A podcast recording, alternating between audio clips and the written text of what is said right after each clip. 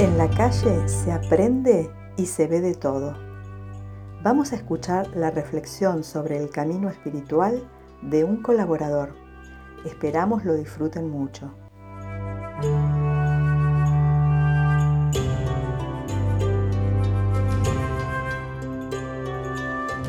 El ego sorprende más al hombre callejero cuando se habla de su existencia.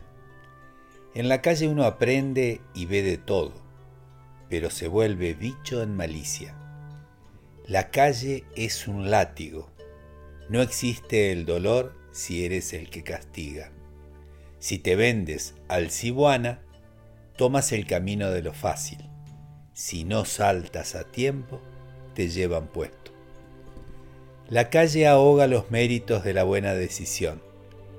Decir voy por derecha o izquierda pareciera lo mismo es Biblia y calefón. Cada día es más común escuchar, no te voy a pagar, te lo digo por derecha, luego no quiero que me expliquen que es una contradicción. En esta vida, si un hombre busca un camino espiritual, al escuchar la conferencia del maestro o recibir las energías irradiadas de la misma, empieza el proceso de transformación si lo decide. El verbo del Maestro llega a los confines del mundo. Lo que llega al corazón no se borra con la mente. Muchos hombres se cansaron de la calle. Apenas sintieron la chispa del amor, la convirtieron en fuego.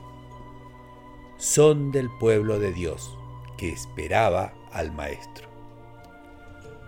Lo primero que el hombre se propone luego de escuchar, más allá de una fuerte emoción, es plantearse cómo se cambia. Momentos que aparece la palabra defecto, imperfección, ego. El buscador empieza el camino de convertirse en sacerdote de su propio templo interno.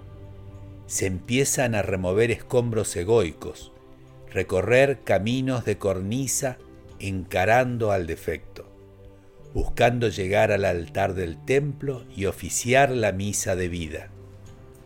No importa que el cáliz sea de madera, es la señal de que el sacerdote empieza a mutar en oro, única forma de vivir en eternidad.